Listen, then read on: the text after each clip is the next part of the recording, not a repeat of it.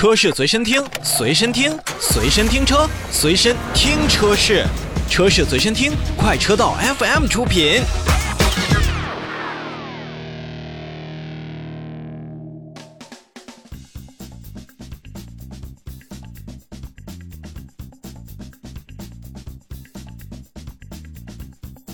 通过这么几年的大力普及，还有政策的推广，电动车型除了快、省、安静之外呢，消费者其实还更关心安全。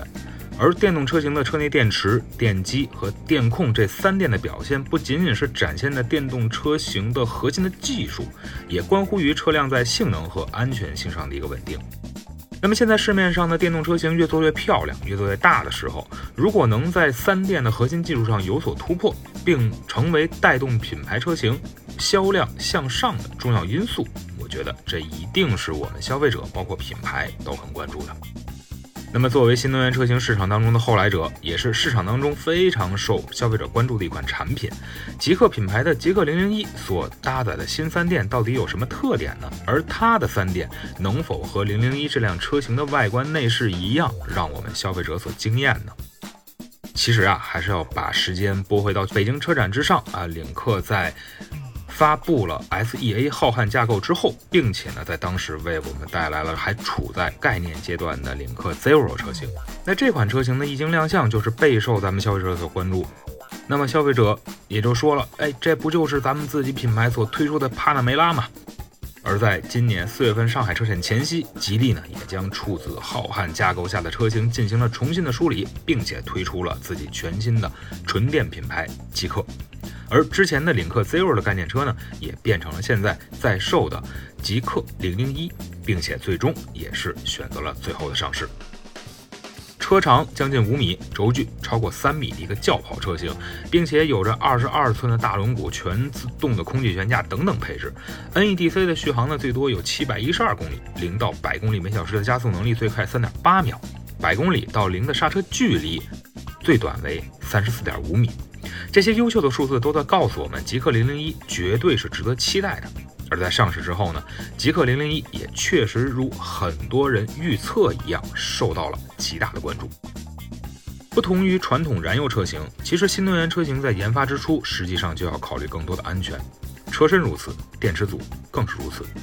从整车的架构来看，极氪零零一的车身综合刚度非常高，再加上十五度的侧碰，还有百分之四十五度的这个叫拖轮卸力，正面百分之二十五度的叠碰碰撞等等标签性的安全技术，还具有高强度一体化以及呃为消费者在安全途中所。加持的这种设计的安全，都是让保证咱们极氪零零一车型更多的这种车身的安全刚性。那么针对于电池呢，极氪品牌也是推出了安全是新能源车型最大的豪华这样一种说法。那为了达到更好的安全性，出自于 S1 浩瀚架构的极氪零零一，它的车型为其三电系统也进行了四百七十二项的安全测试。也为了更好的证明零零一的新三电的安全性和稳定性，极氪品牌零零一。车型也是进行了四十八小时的进水和加热热扩散等等工作。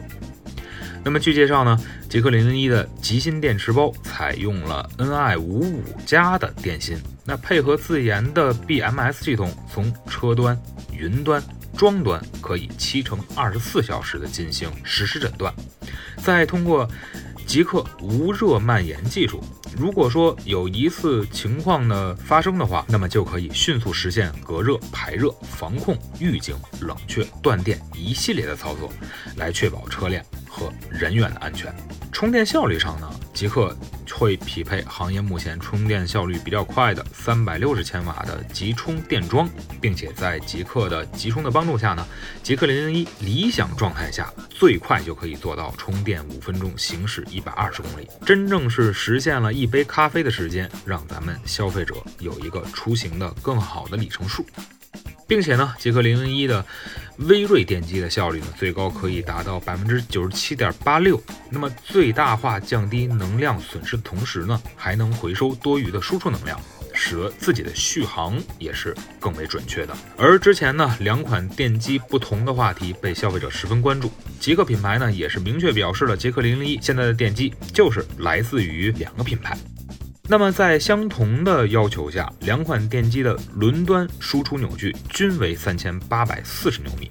而且消费者不管选择哪一款电机，首任车主都可以享受终身的免费质保服务。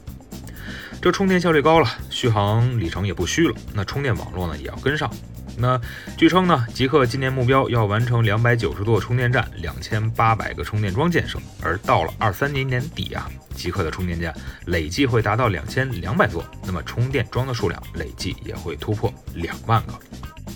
诞生于 SEA 浩瀚架构的首款纯电车型极氪零零一，不仅强调了自身的车型安全，并且在三电自研的路上呢，也算是越越走越远了。